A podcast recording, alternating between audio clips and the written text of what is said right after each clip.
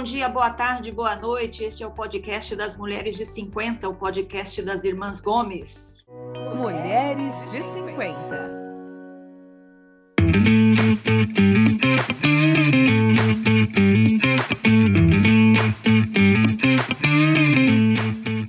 Esta é uma produção da Jabuticaba Conteúdo e este, gente, é mais um episódio do nosso podcast que já está no 81 episódio. Já fizemos 80 episódios, já foram ao ar, e agora você está ouvindo aí o 81 episódio do nosso podcast, que foi, a gente inaugurou é, um pouquinho antes da pandemia, no ano passado, em 2020, e estamos no ar desde então.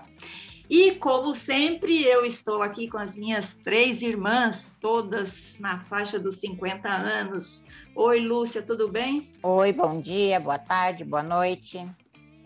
Oi, Mel, como vai? Oi, muito bem, véspera de feriado na minha cidade. Ai, delícia. E que, qual é o feriado aí amanhã? Aniversário de Naviraí. Teremos show. Aniversário do... de Naviraí. Naviraí tem quantos anos? Ah, agora você me pegou.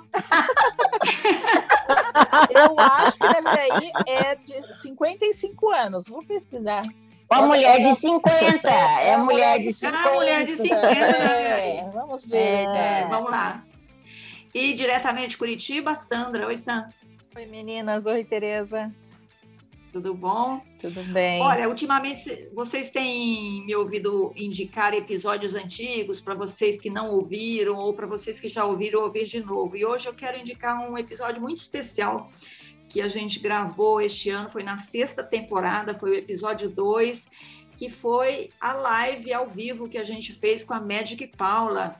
A gente fez uma live ao vivo no YouTube com ela e depois isso virou um episódio lá no nosso podcast. Então, se você não ouviu ainda a nossa conversa com a grande atleta do basquete brasileiro, a Magic Paula, vai lá e ouve, tá bom? É, o nosso tema hoje, gente, é um tema que é, a gente espera nunca ter que passar por ele, mas é parte da vida, né? Então, a gente vai falar hoje sobre viuvez. E a nossa convidada é uma jornalista querida, é, com quem eu trabalhei muitos anos na, na editora Abril. Ela é formada pela PUC São Paulo, que é a Rosana Tanos. Oi, Rosana.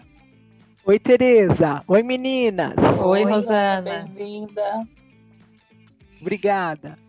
A Rosana é viúva é, de José Augusto Cocapilier. Cocapieler. Cocapieler. Cocapieler filho, né? Você ficou viúva quando, Rô? Em abril de 2017. Tô... Quatro anos e meio. Quatro anos e meio. É... Como é que foi esse processo para você de viuvez? Como é que você viveu esse momento? Olha, é, é assim, ele era, ele está, ele era jovem, morreu com 58 anos. Muito jovem. E assim, amava muito, muito jovem e gostava de viver, gostava de ter amigos, gostava das pessoas, era alegre, porém muito doente. Tinha um problema crônico renal e que já era esperado de a paralisação dos rins aos 55 anos, foi o que aconteceu. E depois disso o rim começou a declinar, declinar, teve, até que teve que entrar na hemodiálise. Bom, entrou para a fila do transplante. Quando estava na fila do transplante, ele desenvolveu um câncer de pulmão. Aí foi um choque. Foi um choque.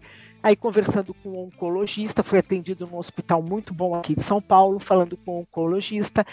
O oncologista disse que talvez ele não resistisse ao tratamento do, do câncer de pulmão. Eu tinha fé. Falei para o oncologista, deu 10% de chance dele sobreviver. Falei, olha, doutor, eu acho que temos 50-50, 50-50. Pode ser que ele morra, pode ser que não. E ele fez, foi duro, foi dureza, foi quimioterapia brabésima, radioterapia também, foi um choque para um organismo debilitado como o dele, né? Mas ele superou, ele aguentou todas as sessões de químio, aguentou a radioterapia, sobreviveu, saiu da fila do transplante porque estava em observação, mas foi tido como tendo quem, porque acompanha por cinco anos depois, né? Uhum. Depois que é que, que foi que o, que o, vamos dizer assim, que o câncer está controlado, tem um acompanhamento de cinco anos. E, mas o médico achou que ele tivesse até, entre aspas, né, superado, sob observação, mas superado. Mas aí, em 2000, isso tudo, 2015, 2016. Chegou 2017, aí uma pedra da vesícula se soltou e fez uma pancreatite. Ah. Não sei se é esse o termo, é. fazer uma pancreatite. Causou uma pancreatite. E aí, o bichinho era resistente, queria viver. Viveu 40 dias em UTI, é, e aí eu estava assim muito desesperada. Achei ele não vai aguentar, ele não vai aguentar. Os médicos falavam calma, calma que ele vai aguentar, ele vai aguentar. Ainda passou por uma cirurgia de retirada da vesícula, bichinho forte, queria viver. Mas era, eram muitas as sessões de hemodiálise, eram duas por dia e o coração dele, ele já tinha estente, o coração não aguentou. Então, passados 40 dias dentro de um hospital, ele teve só uma alta que ele veio para casa nas vésperas do meu aniversário, ficou dois dias em casa, como se fosse uma despedida da casa das cachorrinhas que amavam ele, e voltou para o hospital e morreu. Morreu dez dias depois. Então, 40 dias de hospital, parte deles, boa parte deles é, em UTI. É, e algumas vezes até inconsciente, mesmo acordado inconsciente, ele teve uma coisa que era eu, eu, eu, não me lembro agora o nome, quando a pessoa ela fica confusa, dá uma confusão mental. E aí ele faleceu. Assim, então é entre aspas, era esperado, mas na hora que se consuma o falecimento e a morte é um choque. Quando os médicos me chamaram numa salinha, me chamaram de manhã muito cedo, sete, para mim é cedo que eu trabalhava de madrugada, sete e meia da manhã eu já sabia o que era, que ele tinha falecido. E é um choque, gente. É um choque profundo, profundo, é um choque. Por Você mais saiu que do trabalho e foi para lá? Eu saí do, cheguei em casa, Tereza, acho que umas três e meia, quatro e meia da manhã. E para eu poder trabalhar, tinha até uma acompanhante com ele, inclusive na UTI porque eu não, não, quis deixar de trabalhar, porque inclusive o plano médico, que era muito bom, vinha da empresa, né? Então eu tinha que administrar isso, tinha que administrar, é, me manter uma boa profissional, né, para não ficar na minha. Já tinha começado aquelas levas de demissão no abril, e para me manter uma boa profissional, então a gente pagava uma cuidadora, uma acompanhante para ele. Ele estava lá no hospital, mesmo na UTI, ela ficava com ele e quando foi umas três e meia da manhã, ela me ligou dizendo: Olha, ele não está bem, ele foi para uma sala de cirurgia. Então ele teve parada cardíaca, mas ele teve três paradas cardíacas, só morreu na terceira. Isso que eu falo que é querer viver, né? Lutar pela vida, foi morrer uma pessoa fraca, estava fragilizada, não de alma, não de mente, mas o corpo físico muito fragilizado, só foi morrer na terceira parada cardíaca. E ele falava isso para você? Ela me que ele queria viver? Ah, ele falava que não tinha medo de morrer, mas ele falava, é tão bom viver, e ele falava, eu não queria deixar você e as cachorrinhas. Ele falava, eu sinto uma dó de deixar ver as cachorrinhas, ele falava isso. E aí ela me avisou, mas eu não fui para o hospital, eu vim para casa. Eu vim para casa, deitei minha cama debaixo das cobertas e tremia, gente. Eu tremia, eu tremia, eu tremia, de medo que ele morresse. E aí, quando foi sete, sete e meia da manhã, o hospital fez contato comigo e falou: olha, venha para cá que a situação dele não é boa. Ele já estava falecido, né? Só não quiseram falar pelo telefone. Como é que você percebe, assim, como é que você teve a consciência total de que ele não estava mais aqui?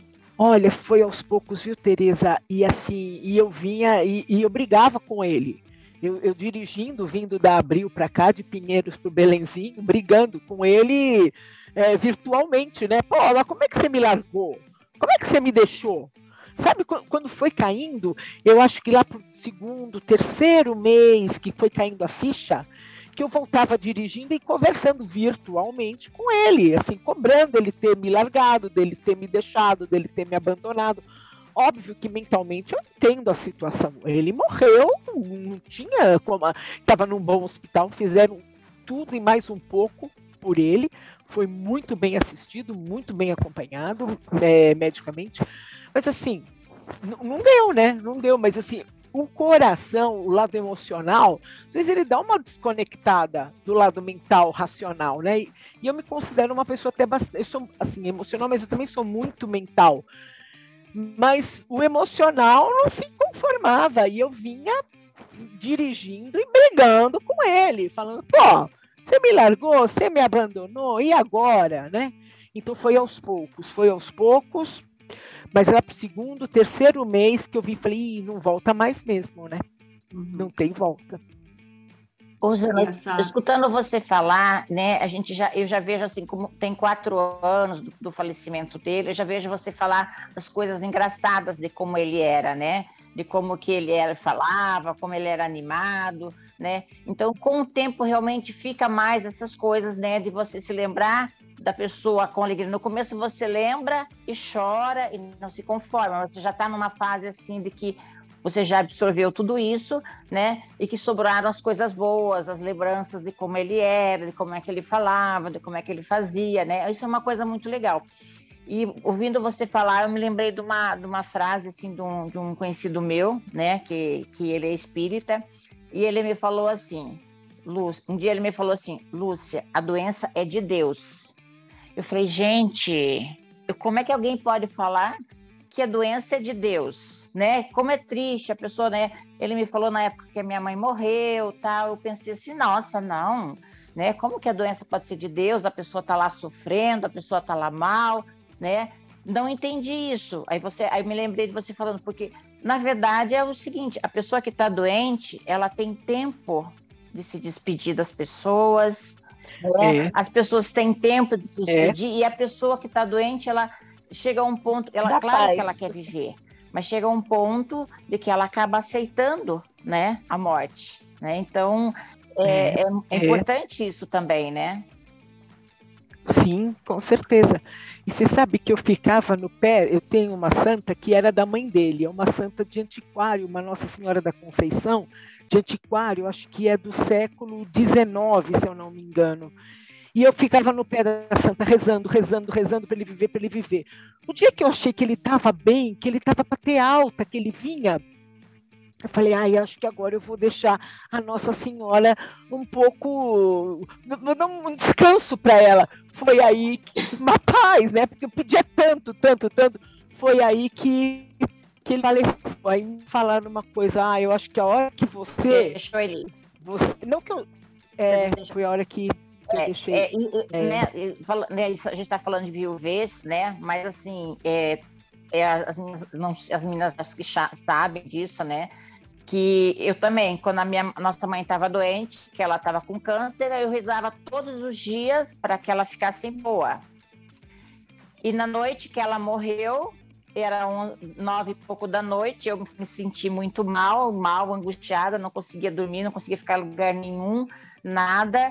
Aí, quando foi uma hora que eu deitei, eu rezei para que ela fosse. E foi naquela noite que ela morreu.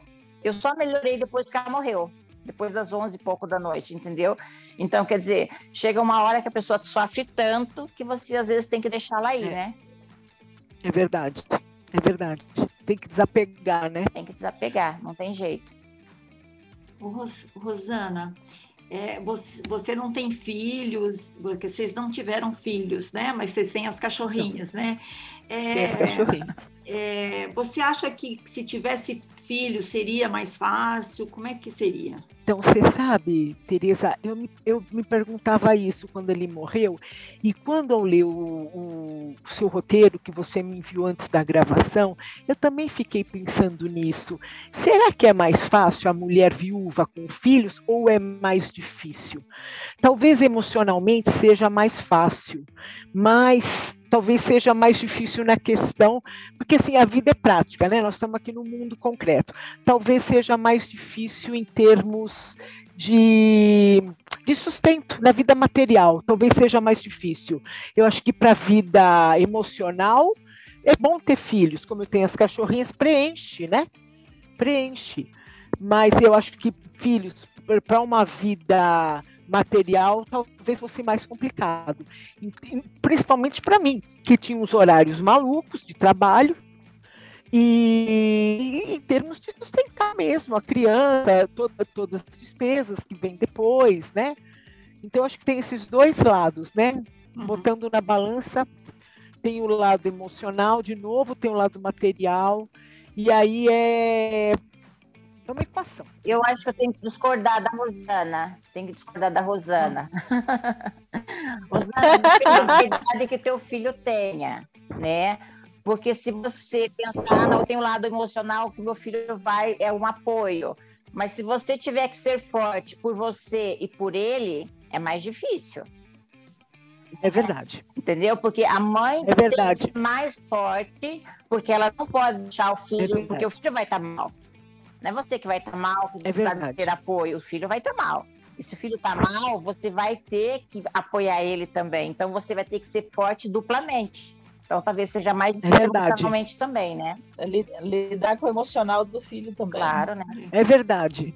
É, você tinha é, que idade quando quando o seu ma- marido faleceu? Eu tô com 57,5, ele faleceu nove dias depois que eu fiz aniversário. Eu tinha 53 anos.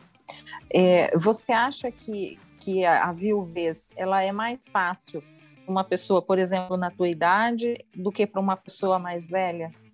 Olha, as pessoas muito mais velhas que eu já vi ficarem viúvas são as minhas tias, né? Então, são mulheres de outra época. E não são tias de sangue. Eram Que às vezes meus- ficavam felizes com a viuvez, né? Não, É, não, exato. Começava a viver, começava a viver. a viajar, a mulheres não se divorciavam, né? E a morte às vezes era uma libertação. Eu vi recentemente uma coisa assim, né? Não sei se posso. A minha sogra, ela ficou viúva. Antes ela não podia fazer nada, porque o meu sogro ia não sei quanto de remédio, que precisava Unimed dele, que precisava pagar isso. Agora que ele morreu, eu vou pintar a casa, agora eu vou fazer Tem, isso, tem, agora eu vou com fazer aquilo. certeza. Com forma, certeza tem que uma tem. Precisa liberdade, né? ficar, ainda mais mulher de antigamente, né? Que não tinha independência, não tinha liberdade, né? Com certeza. Então aí eu não sei. Hoje em dia, é, já não sei dizer, né? É, sei, não, não sei mesmo dizer. Ah, Eu não sei. Porque É, também as vai mulheres mais velhas, da mulher, né? eu acho que sim Depende da também. mulher, depende do casamento, né? É, É. aquela, eu acho muita coisa. É, Aquela é mulher. verdade. Ó, eu acho, eu acho- assim, melhor você ser viúva ou bem nova ou bem velha. Meio termo assim não é muito bom, porque você fica num limbo assim de- se você é muito nova, é bem nova, é mais fácil você reconstituir sua vida. Se você é muito velho, você já não quer muito isso. Meio termo é, é uma co- é um, é difícil. Eu tô, eu tô te falando isso, Suzana, porque eu sou viúva, então por isso que eu tô te falando essas coisas. Então, é, o limbo de você ter meia idade e ser viúva não é muito mais, é muito mais difícil de você reconstruir sua vida, né? interessado em reconstruir com um parceiro, né, com um companheiro, é, é mais difícil mesmo. É mais, com certeza, isso não tem Não, eu estou pensando nas difícil. questões práticas. Assim, é, eu acho que para você talvez não tenha tido muito problema é, é, é, as questões práticas da viuvez, porque você é uma mulher é, dinâmica, trabalha, tem, tem sua vida, mas chegou a, a lhe incomodar o- o- a vida depois, porque você tem toda a questão financeira para resolver. Isso de alguma forma te- te, burocracia deu da- trabalho, a burocracia, isso tudo te incomodou? Ou você não viu desse lado, não, não lhe incomodou em nada? Tereza, quando você me pergunta de burocracia, é verdade, tem a burocracia. É, dá uma dor de cabeça? É, não é uma dor de cabeça cerebral, né? Porque isso a gente contrata o advogado. O advogado faz isso é, tranquilamente, principalmente assim, se a gente não. Se o falecido ou a falecida não deixam tantos bens, né? Então, isso o advogado resolve. O que dói é mexer no assunto. Mexer no assunto dói. Dói emocionalmente, dói no coração, né? E a outra coisa que. E assim. E a outra coisa que a gente tem que ficar atenta com essa coisa, com essa parte de dinheiro, é que se, se o falecido ou a falecida eram empregados numa empresa, regime CLT, então a empresa vai fazer todos os ajustes, todos os acertos, mas é sempre bom ficar de olho. Assim como é bom também ficar de olho quando, quando o parceiro, a parceira, é autônomo, autônoma, porque aí o autônomo sempre tem, sempre tem, faz parcerias de negócios, né? Tem sempre um fornecedor, um parceiro de negócio, tem sempre um dinheiro a receber, né? Então aí precisa ficar de olho. Então também é bom um advogado, né? Um advogado dessa área para ficar de olho a tudo aquilo que, que, o, que a viúva ou até mesmo o viúvo, né? Tem a receber, né? Ou de quem quer que seja o devedor, né? um, um, um cliente, um parceiro. Isso aí precisa ficar de olho mesmo, viu? Eu gostaria de comentar com vocês, meninas, o seguinte. É, quando a gente fica viúva, às vezes a relação com a família do outro não acaba ali, né? Não acaba com a morte. Às vezes ela se prolonga. No meu caso, se estendeu um pouco. Se estendeu um pouco é, pelo seguinte: não que eu não fosse querer ser amiga da, da, família dele, não, não é isso. Mas eu digo assim, um vínculo, um vínculo de obrigação. Porque o Zé Augusto, no leito de morte, praticamente no leito de morte, assim, a poucos dias antes de morrer, ainda no hospital, no leito de hospital, pediu muito para que eu fosse curadora do irmão dele, porque ele era o curador do irmão. O irmão tinha alguns problemas de saúde mental e precisava de um curador para cuidar da, da, da, vida civil dele, né? E ele era aposentado do INSS, recebia um dinheiro, então precisava de alguém para organizar esse lado, para tomar conta desse lado, para ele não sair, não gastar tudo, tal. E era o Zé Augusto que fazia. Então ele me pediu, eu não quis ser, eu não queria ser, porque é uma responsabilidade grande, né? Cuidar de um dinheiro que não é nosso, né? É difícil. Eu não queria ser, mas ele me pediu tanto. Ele estava ali, né, num leito de hospital, pedindo, implorando, porque ele falava: Olha, Rosana, eu me preocupo muito com meu irmão. E é verdade, ele amava muito o irmão dele, se preocupava demais com o irmão dele. E aí não tive como falar, não, né?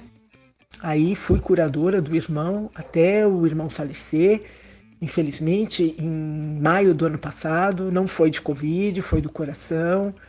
E... Mas eu gostaria de deixar uma dica para quem está ouvindo a gente.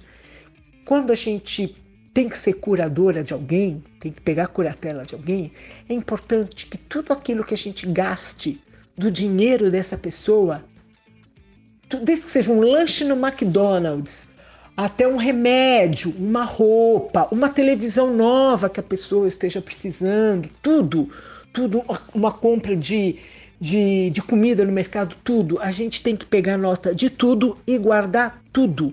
De preferência, fazendo já uma planilha mês a mês ou semana a semana. Né? Para quando, quando chegar o dia, se a pessoa falecer, a gente tem que prestar conta, a gente tem que encerrar a curatela na justiça, assim como ela é aberta na justiça, tem que encerrar na justiça. Então, quando chegar esse dia de encerrar a curatela, vai precisar do advogado, né? E o advogado vai prestar conta para o juiz. E aí precisa fornecer para o advogado tudo isso. Precisa fornecer o comprovante de tudo que entrou de dinheiro e de tudo que saiu e aquilo que restou, caso tenha restado, né?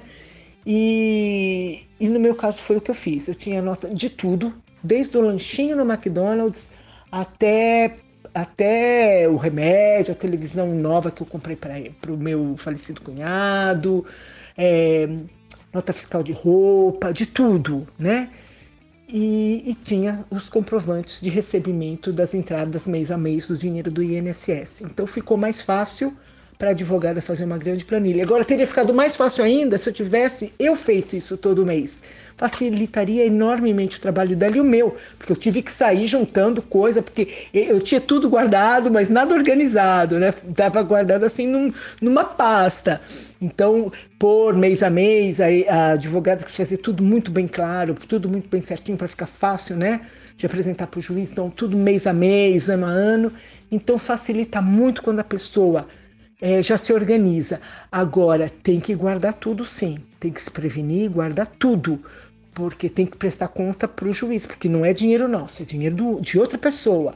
Então, tem que encerrar a curatela. Encerrando a curatela, tem que prestar contas também. Ô, Rosana, a gente sabe que aquele, aquela imagem antiga de senhoras de preto, crucifixo, renda, escondendo o rosto, né? É parte de um imaginário aí que, que a gente tem da viúva. Você chegou a usar preto? Eu acho que eu pus só blusa preta no dia do enterro, mas eu estava de calça jeans e eu estava com uma blusa de lã cinza, porque fazia frio. É, ainda era outono, ainda fazia frio. Não, era outono? Não. É outono, sim, era outono, outono, abril. É, não, mas eu, eu, eu não sei. Então, talvez estivesse toda de calça preta também, mas o, o, a blusa era cinza escura. Mas passado, eu usei um pouco de preto, mas não por causa da, da viuvez em si, Tereza. Talvez porque sei lá, uma tristeza, talvez o preto fosse expressar minha tristeza, mas não por convenção. Uhum. Mas, é, e antigamente uh... as mulheres usavam preto por um ano. Oi, quem falou? Oi? Lúcia? Pode falar, Rosana, desculpa interromper. Mas, mas, não por convenção. Eu. Você não sentiu eu... essa necessidade de mostrar que você era uma viúva? Não, não senti. Não, não senti até porque estava tão. Porque eu sou alegre, né, Tereza? Eu sou expansiva, eu sou para fora. e eu estava tão, tão jururu, tão para baixo, tão chorando, chorando. E é espantar, porque é, é, o oposto do que eu sou, né? Porque às vezes eu estou muito mal, estou muito triste, mas eu não demonstro, eu não passo o recibo. Ali eu estava passando todos os recibos e mais um pouco. Uhum. Então eu não senti essa necessidade, porque o corpo expressava, né? Uhum. O corpo através fala, do Fala, Lúcia, que você ia falar. Você sabe de onde que vem essa moda de usar preto depois que fica viúva? Não. Não. A rainha Vitória, quando ela ficou viúva, ela passou a só usar preto. Ela só usou preto para o resto da vida depois que ela ficou viúva. Então veio-se a moda aí de usar preto. Foi ela que, que, que colocou essa moda. Aqui, ah, que interessante. 50 também é cultura. Opa! é, tinha período. Pro resto é. Vida, entendeu? Então, depois que o marido dela morreu, ela era, gostava muito dele, ela só usou preto. Aí veio a moda de usar preto quando se fica viúva. Ah, que é, eu acho um preconceito, porque eu amo preto sempre. Não, eu também amo preto. Você falou que demorou uns dois ou três meses para passar essa tristeza profunda, mas isso é diferente do luto, né? Você se sente de luto ainda ou, ou já passou essa, essa fase? Olha, eu, comecei, o, luto começou a ir embora depois de dois anos. O engraçado é que eu lembrei de uma coisa, quando eu li o seu roteiro, eu lembrei que na minha adolescência, às vezes em casa, estando em casa, eu gostava, de, de vez em quando eu assistia uns programas femininos, porque eu gosto muito de TV. E naquela época, tinha os programas femininos, eles levavam muitas psicólogas no programa, nos programas, acho que hoje em dia é raro, é mais, mais culinária e fofoca. Naquela época era mais comum moda e psicologia. E a Maria Helena Matarazzo, que é até prima da Marta Suplicy, ela era psicóloga, sexóloga e ela ia muito a programa de TV. Imaginei uma menina, adolescente, adolescente eu já, eu já tinha, estava na faculdade, mas eu saí da faculdade muito nova, com 22 anos eu já estava formada. E eu vi ela falar assim, olha, o luto demora dois, no mínimo dois anos. Engraçado que lendo o seu roteiro, Tereza, eu lembrei disso. E foi, foram dois anos, dois anos para começar a, a sair daquele luto profundo, aquele sentimento profundo. E foi indo aos poucos. E aí, no início da pandemia, eu acho que talvez um pouco antes, um pouco antes, eu já, já, já me senti um pouco mais leve. Esse, o o que que muda, é, assim, queria entender o que que é estar no luto e como é que você, o que acontece quando você sai do luto, o que que você, o que que muda na, na sua rotina, no seu jeito de ver, o que que é, qual é essa chavezinha que vira? Eu não sei se, se, eu, se eu responder com essa metáfora, se respondo exatamente o que você está me perguntando. É como se tivesse tudo escuro, e aí você jogasse uma lanterninha e faz opa, começa a ter uma luz. Agora, que momento é esse? Que, que não, não, lembro de ter assim uma senha, uma chave, não lembro. Tal episódio marcou, uh, tal episódio foi a lanterna que tipo jogou. assim, luz. você aceitou ir a uma festa ou você aceitou fazer um sair com alguém? e Yeah. Isso foi mostrou que você estava fora do luto profundo, não? Olha, coincidiu, coincidiu de eu reencontrar uma turma de escola, que eu fi- fiquei 12 anos na mesma escola, da primeira série do primário até me formar, naquela época era colegial. E eu reencontrei uma amiga a, a montar um grupo, a gente começou a se reencontrar, eh, se reencontrou 2 de dezembro de 18, então um ano e, e quase dois anos, né, de... É, porque um ano e oito meses, Aham. mas mesmo assim eu ainda estava muito, ainda estava muito triste. Foi gostoso enquanto a gente se reencontrou num restaurante. Foram professoras até do primário, 60 pessoas, foi, foi uma delícia. Foi muito bom, mas eu ainda tinha aquela dor, eu ainda tinha aquela dor. Mas em abril, quando chegou em abril, eh, porque a gente começou a conversar muito no WhatsApp, esse grupo, a gente ria muito, a gente brincava muito, porque metade do grupo era de palmeirenses, a outra metade de corintianos, dois, três gatos pingados do time de São Paulo, então a gente brin- brincava e brigava muito. Por isso. A Rosana é aquilo? corintiana, como nós. Opa! Ei! Ah, opa! Timão é o! E aí, foi gostoso. Até tinha uma amiga no grupo mais séria, falava, ai, esse grupo, eu falei, olha, grupo de WhatsApp é assim, fica quem quer. Quem não tá na vibe de brincar ou ficar quieto, sai, mas as pessoas também são adultas, também querem brincar um pouco, porque ai, precisam né, dar uma espairecida. E, e indo brincando, brincando com esse grupo, brincando, o negócio foi melhorando, sabe? E as pessoas assim muito carinhosas, não só comigo, como com outras meninas. É, as meninas carinhosas com as meninas, os meninos com, a- com as meninas, a gente com os meninos. Então foi foi aí. Eu acho que começou aí. Esse grupo foi um foi um bom foi a lanterna. Passagem, a foi a- lanterna foi a luz. da passagem. Foi, foi, exatamente. O, Divisor de águas. Eu vi uma frase que é atribuída ao Freud de que para resolver o luto é, tem que voltar a amar. Você já se abriu para novos relacionamentos? Olha, Tereza, eu comecei a pensar isso na pandemia. Antes não, eu não queria. Eu estava que nem as viúvas velhas. Não, eu não quero mais. Eu não precisei, não ganhei liberdade com isso, porque eu já tinha minha liberdade, mas é, eu não queria. E engraçado, não é porque me deu trabalho cuidar dele, porque quando ele estava no hospital, eu ia todo dia no hospital, eu ia para o hospital, trabalhava, muitas vezes eu passava de madrugada, muitas vezes não, todos os dias eu saía do hospital, da, da Abril, ia para o hospital, aí do hospital vinha para casa. Então era casa, hospital, hospital, trabalho, trabalho, hospital, hospital, casa, todo dia. Só nesse dia que ele faleceu que eu não tive coragem de ir, porque eu sabia que a notícia ia ser boa. Mas eu sentia falta de cuidar, não é que, ai, me deu trabalho. Não, eu sentia falta de cuidar, de cuidar de alguém, porque cuidava dele fazia tanto tempo. Sentia, me deu um vazio até de cuidar de alguém. Então não é porque, ai, não, meu Deus do céu, não, não quero, ai, quanto trabalho. Não sei, sabe, fiquei fechada, falei, não, não quero, não quero. Mas na pandemia eu falei, puxa vida, será que eu não quero mesmo? Será que eu posso me abrir para alguém? Será que eu posso conhecer alguém? Será que é fácil, né? Como disse a Lúcia, né? Ai, não é fácil, não é mesmo, na nossa faixa etária não é nada fácil, mas, mas ainda não fui à luta, não. Rosana, do que, que você mais sente falta? Do amigo, do marido, das conversas? Do quê? Ah, do amigo. De chegar em casa e contar os problemas e como é que foi o dia. É, é. Porque, na verdade, assim, exatamente. você não perde só o marido, você acaba perdendo, dependendo do marido, o seu melhor amigo. Era o caso. É, de contar as coisas para ele que acontece, dele dar conselho, de eu dar conselho para ele. E como a Tereza comentou, aí ele ia, ele ia nas festas. Da, na Veja já não tinha muito isso, mas na Você SA tinha muito.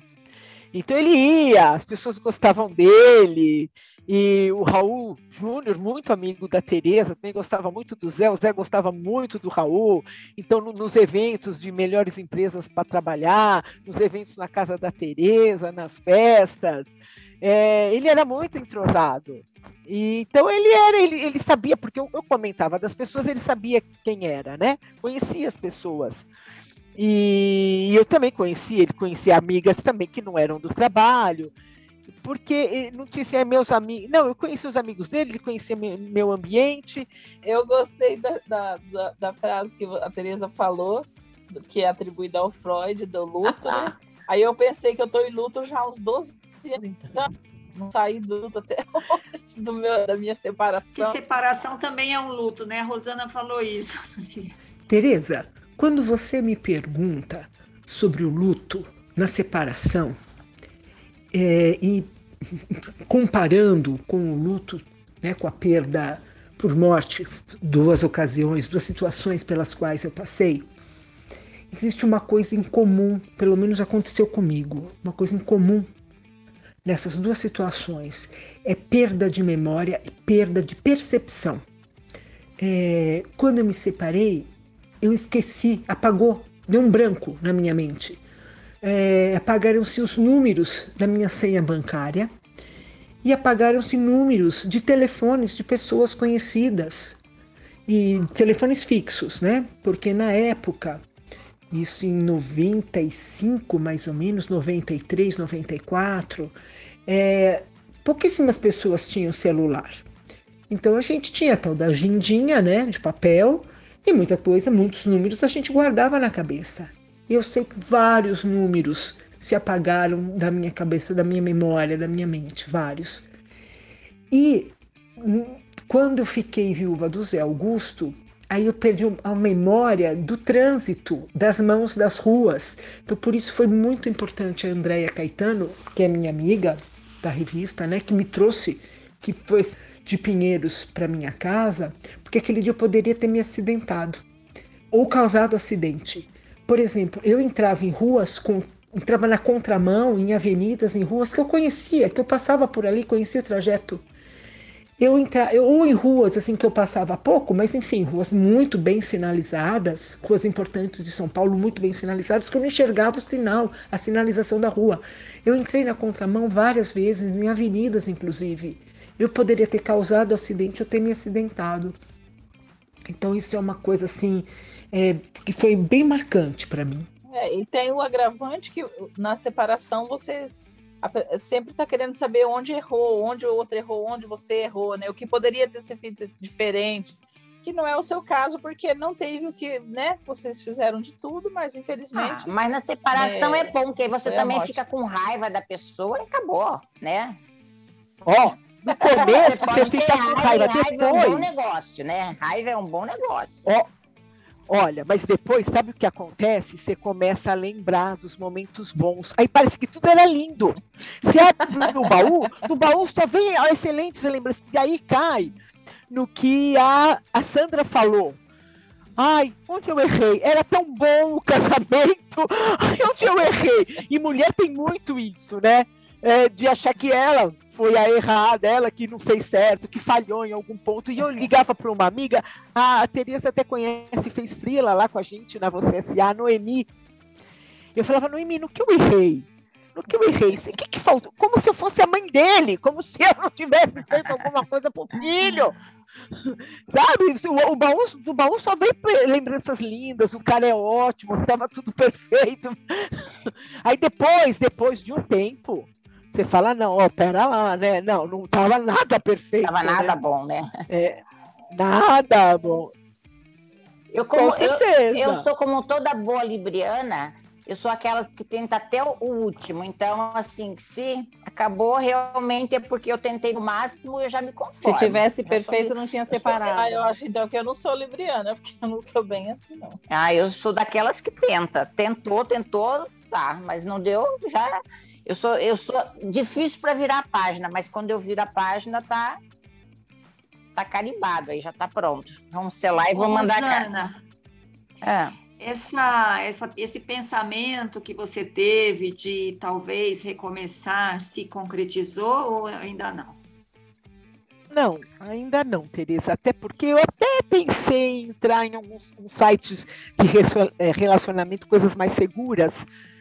Mas assim, é, tem a pandemia e eu tô muito, eu sigo muito a risca.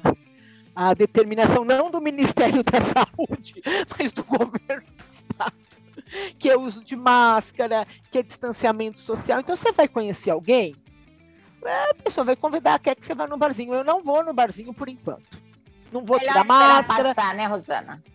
Ah, com certeza. Ah, não é? E outra coisa. É, não sabe nem quem a pessoa é, beijou. É, então, você sabe que, assim, que mais nova, eu não pensava nisso, né? Ai, quem que eu vou beijar? Sei lá, gostou, a gente beija. Mas a Mas... gente só pensa isso agora na pandemia. Como é que vai beijar, né? Tô... Fiquei pior. Como é que vai beijar? Susana, você tem que... Ah, você tem que ouvir ela tem que ouvir o episódio da Cláudia Toledo. É... Tem que ouvir um episódio da Cláudia Toledo que fala o seguinte: é. tem que pedir teste de Covid, tem que pedir teste é. de AIDS, o que mais, de sífilis, E de sífilis. E de sífilis. É, no mínimo, é Rosana. Rosana, no, no mínimo. É verdade. Aí você pode ir pela é verdade. e tudo mais, né? É. Agora, não, com certeza. Com certeza. Oh. E aí, que, então eu tô, então eu tô aberta, a ideia tá aberta, mas o emocional ainda tá tá desconfiado, tá relutando, sabe? E eu, por enquanto, na pandemia, por enquanto, não. Mas você acha não porque que vou tirar recomeçar, recomeçar seria esquecer? Ah, não, não é, né? Não é, e até pela experiência de já ter separado, não é, porque são, é a bagagem da gente, Tereza. É uma bagagem que, assim, não tem como deixar pelo meio do caminho.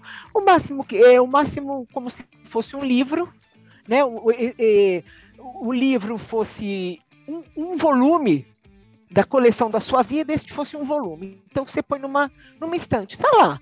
Mas está lá, é um livro que você, você vai lá na estante, ele está lá, você olha. Eu acho que esquecer não, não dá tá nem lá na caixinha, né, Rosana? Tá lá na caixinha, é, né?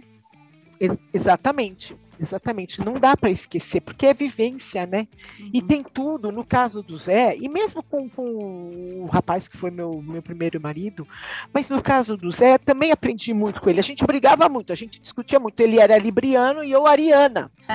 São os opostos. A gente brigava muito. Mas, mas brigava muito porque estava sempre muito junto. Briga, mas não se desgruda, não se separa. E eu aprendi muito com ele e até ser bastante sociável, assim, mais desinibido, eu até aprendi com ele, porque eu não era muito, não. Eu sempre fui alegre e tal, mas assim, ser mais sociável, mas assim, é, é, eu aprendi bastante com ele. Eu aprendi várias coisas com ele. E então não tem como esquecer, né? Porque no mínimo ficam as lições da, da pessoa. Parte da sua história é. Rosana, para a gente concluir, exato, só uma coisa. Você exato. sentiu necessidade de mudar a casa? Não, até porque eu sou ariana, ascendente em gêmeos, mas a minha lua é capricórnio. Então, ah, falou que tem que mudar alguma coisa. Falou, opa! Rosana, opa. Oi. É, se você deu, quanto tempo você levou para dar as, as roupas dele, as coisas dele? Ixi, demorou demorou, acho que de mais de um. Mais, mais de quase dois anos. Demorou. Porque era ele só tinha, tinha roupa boa. Ele tinha pouca roupa, só coisa muito boa. Aí eu abri o armário e falava, nossa, ele gostava tanto. Ele escolheu com tanto carinho essas roupas, como é que eu vou dar? Custou, viu? Não, não bem mais de um ano. Foi um. Quer ver, eu comecei a dar em novembro de 19. Antes da pandemia. dois Imagina! Anos dois anos, dois anos depois, Teresa. Dois anos Não, e dois meio anos depois. E meio depois. É, é, dois anos e meio depois que eu comecei a dar. Porque eu ainda tenho, eu guardei dois paletós, uma jaqueta dele e só. Guardei ah, relógio, guardei relógio, coisa e tal. Mas ainda tem umas, uns papéis dele que eu, que eu vou, vou me desfazer, porque eu já entendi. Eu já entendi que também não adianta, ele não está no papel que eu estou guardando, não está numa coisa ou outra. Ele está dentro de mim, né? É isso aí. Né? Ele está dentro de mim. Mas eu sou, eu sou difícil, eu gosto de mudar a casa, mas ao mesmo tempo eu, eu tenho uma. Eu andei mudando, mas por conta da pandemia, porque trabalhar em casa ficou cansativo olhar as mesmas coisas sempre, né? E eram móveis mais antigos e tal. Mas é, para mudar, para desfazer de coisa, eu tenho assim um apego emocional a tudo que me remete a memórias afetivas. Nossa, até da minha infância, desenho de sobrinho. Nossa, eu tenho muito lua em Capricórnio. Bom, eu sou capricorniana, te entendo, porque eu sou acumuladora, Rosana. Semana passada nós descobrimos que a Tereza tem um sofá o que há 17 Não, anos. Não, Sandra, mais 18. eu sou dessa linha. Ah, 18 eu dessa linha. O sofá da, elas ficaram como tirando sarro, Rosana, porque o sofá da minha sala eu não mudo, não mudo desde que eu mudo, desde que eu vim para esta casa que faz que foi em 2004. É o mesmo sofá no mesmo lugar. Uhum. Ah, mas a sua casa é uma graça, né? Eu também não mudaria. Não, e o sofá dela é super lindo, né? E, Maravilhoso. E, ela tem um cuidado com o sofá que quase a gente tem medo de sentar naquele sofá da casa dela. Você sentar em cima da manta, viu, Rosana? Tá certo, é Capricórnio, tem que durar. Eu gosto tem tanto. que durar. Tem que durar. tem que durar, é Capricórnio. Eu não sou dessa linha.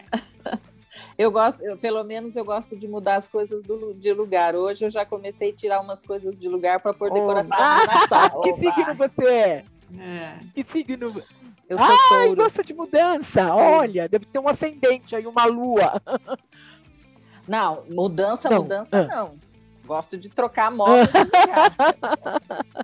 Entendi. por objetos novos. É um pouco de mudança. Rosana, muito obrigada, viu, pela sua entrevista, por compartilhar a sua história aqui com a gente. Eu tenho certeza que Legal. vai ajudar muitas mulheres que também podem estar passando pela mesma situação de viuvez é, depois de um casamento, né? Você ficou casada há 12 anos com o Zé, é, já está viúva há cinco? Quatro? Quatro. Quatro anos. Quatro, quatro e oito Quatro meses, anos. é. Quatro anos e oito meses, né? Então, bom, enfim, muito grata aí. Quatro, pelo- e- quatro e sete meses. Olha, eu que agradeço o convite, viu, Tereza? Agradeço também as meninas, Muito a. Marilza, a Lúcia, a Sandra, muito obrigada pelo papo. E é bom É que bom agradecemos. para fora, é bom conversar. E no momento desse que eu posso, como observou, acho que a, a Lúcia que observou, que eu consigo falar mais leve e até rir, né? Até lembrar de coisas engraçadas dele. Né? E também deixar um alô para as mulheres mesmo, que é, é muito dolorido, mas aos poucos é, é- é- e assim e e uma coisa que eu, que eu também fiz, Tereza, só para concluir, eu não fiquei me cobrando. Ah, não, tem que passar. Ah, não. Não! Deixa, assim como a natureza levou ele, deixa a minha natureza eh, resolver a questão. Claro, tomei uma homeopatia com a doutora Mirza, óbvio, né, para ajudar.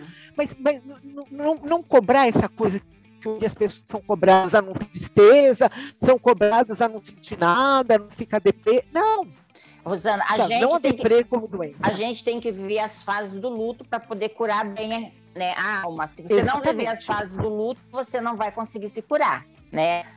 Exatamente, exatamente, exatamente isso que eu quis falar. Você E para vocês que não têm, que vão, que eventualmente podem estar em busca de um novo relacionamento, eu li uma matéria no, no jornal americano, no New York Times, outro dia, que fala que os idosos, os idosos, não nós, não vocês, os, os idosos nos Estados Unidos, Canadá, Europa, estão preferindo casar, mas cada um continuar na sua casa, que é, eles chamam de living together apart. Eu acho uma Por ótima quê? ideia. ótimo. Por quê? Por, eles até contaram o caso de uma mulher de 80 que casou com um homem de 87, agora em setembro, e cada um foi para sua casa. Por quê? Porque um não quer, não quer virar eventualmente o cuidador do outro. Entendeu? Você casa, tá feliz, aí o outro fica doente, e aí você vira um cuidador pro resto da vida da pessoa. Eu não Então, acho estão fazendo bom isso. Ah, também, Não? você não gosta o suficiente da pessoa para ser cuidadora, ah, então não casa, né? Eu acho que legal Não, você mas você, você quer em- relacionamento, você quer o amor, você quer o conforto. Mas não e essa mulher de essa mulher de 80 anos vai dormir toda noite na casa do marido e de manhã ela volta para casa dela. Não, eu acho É o acordo que eles você fizeram. ter- Você, ter o teu espaço. Chega uma hora, é bom você ter o seu espaço e às vezes você não quer compartilhar o seu espaço. Mas a partir do momento que a pessoa fica doente, você não gosta dela o suficiente para você cuidar, né? Sei lá, acho que não deve casar, não sei, essa é a minha opinião. né? Bom, Uma a gente vai ouvir falar mais sobre isso ainda. O que, que você acha, Rosana? Olha, eu gosto da ideia, gosto. Mas eu acho bom. Mas na hora de cuidar, eu não sou uma pessoa fechada a cuidar de ninguém, não. Eu cuidaria. Então, se, sei lá, tô com alguém, moro na minha casa, ou a pessoa vem para mim, ou eu vou para dela, eu cuidaria da pessoa, Eu porque eu não sei se, se isso é dar uma. É, porque senão.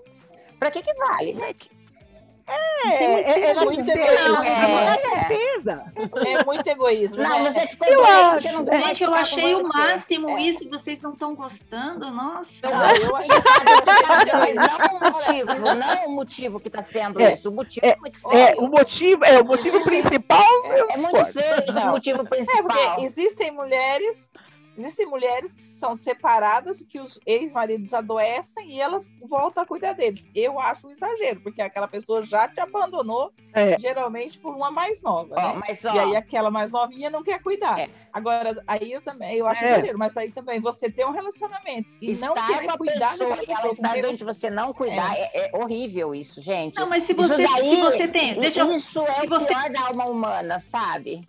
Se você tem 80 anos, aí casa com alguém de 87. Você vai A esperar pessoa... chance desse oit- a chance desse cara em dois, três anos virar um dependente de você é muito grande. E Exatamente. aí você perde o Então, resto da sua não vida como casa. cuidadora. Então não casa, então. É melhor você Ah, só ó, ó, namorar. só não fica. casa, é só namorar. Só fica. É, só fica, né?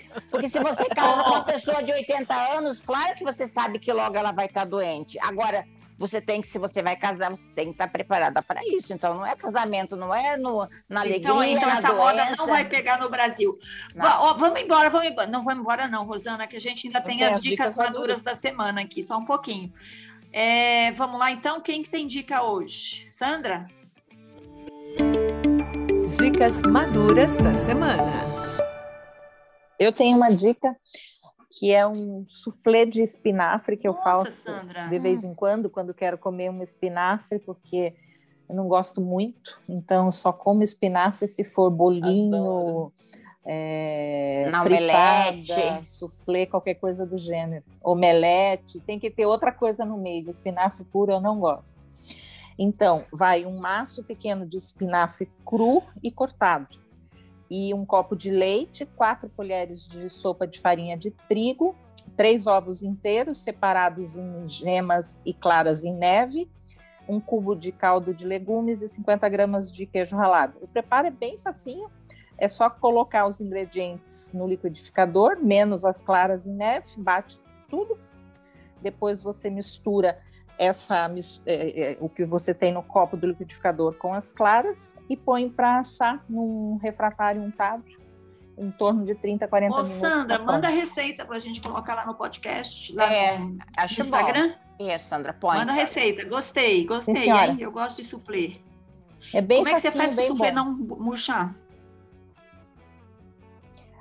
Você pega as claras e vai misturando o líquido nas claras bem devagar. Você mexe primeiro umas três, quatro vezes no começo, depois bem devagar, depois vai Então, é, misturando. é o do liquidificador nas claras e não o inverso.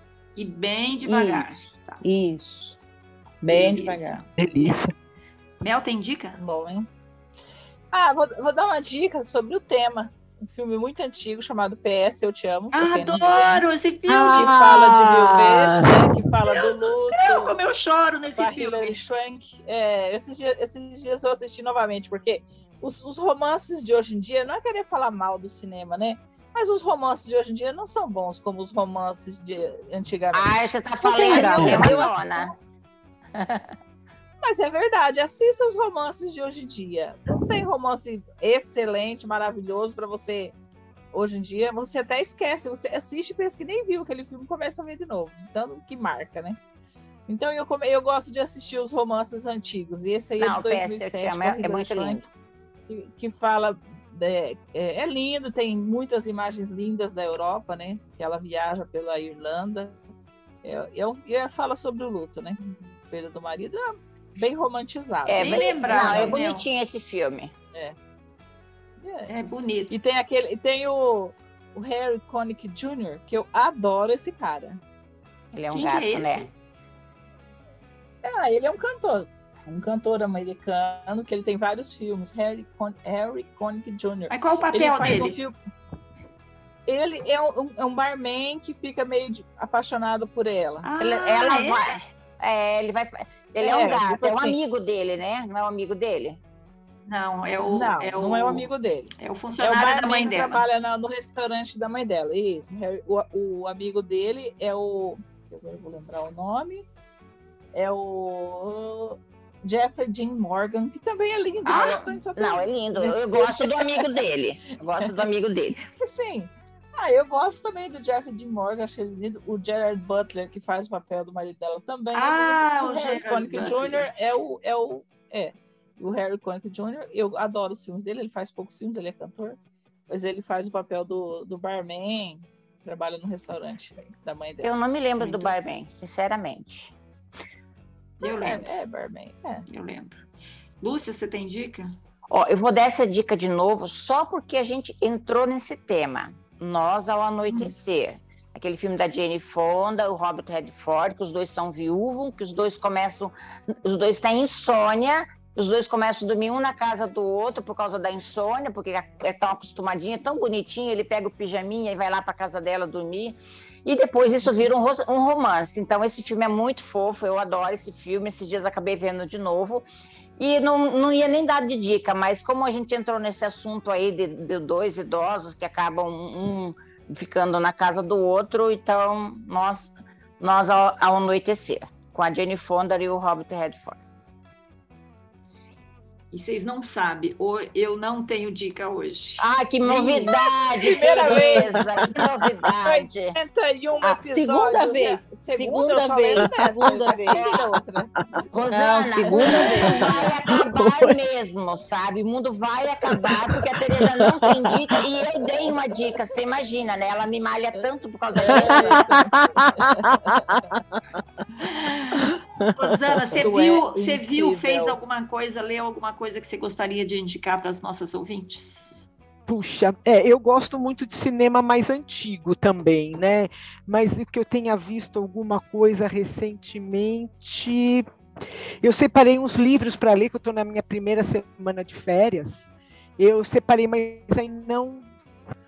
Eu vou ler um livro de, um, de uma amiga que escreveu, imagina, veterinária, e com super talento para escrita.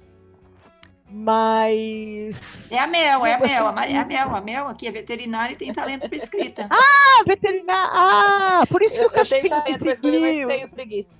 É, por isso que o cachorro me seguiu. É, olha, já identificou sua alma. É, ela é uma, ela escreveu, mas é, não sei se falaria. É o livro que eu separei para ler. Qual que é o título? Mas, Lembra? Lembra do título? É, Peraí, deixa eu pegar aqui. Peraí, Enquanto tá a Rosana vai pegar tá... o livro, eu, eu, a gente já falou aqui do Round Six? Não. É que eu estou assistindo, mas eu não quero indicar, não. Muito violento. Então não indica. É... Oi? Então Chama... não indica. Olha. Não entendi, Chama...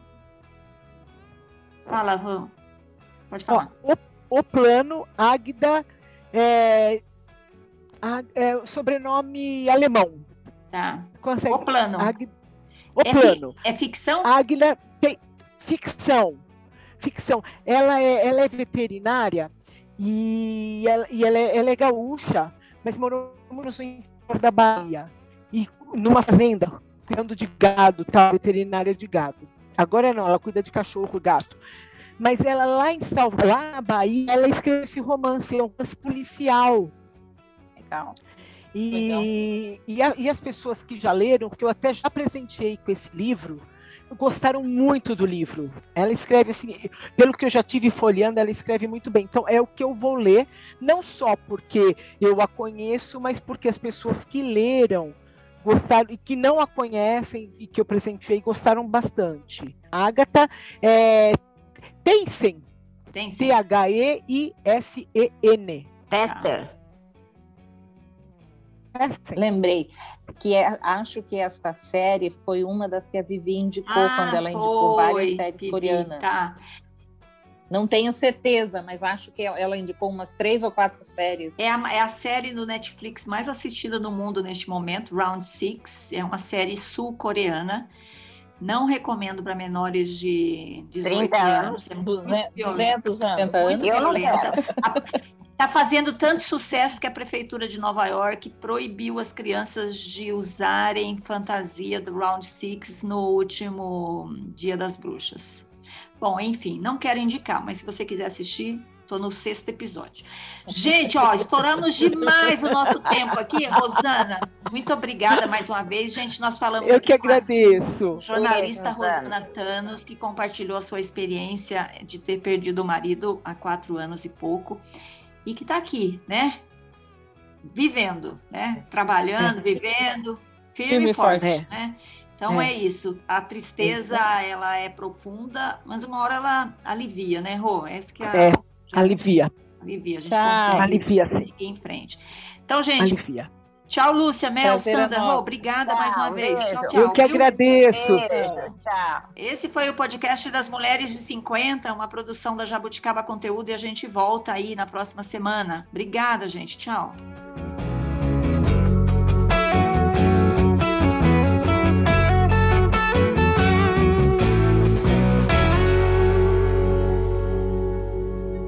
Mulheres de 50.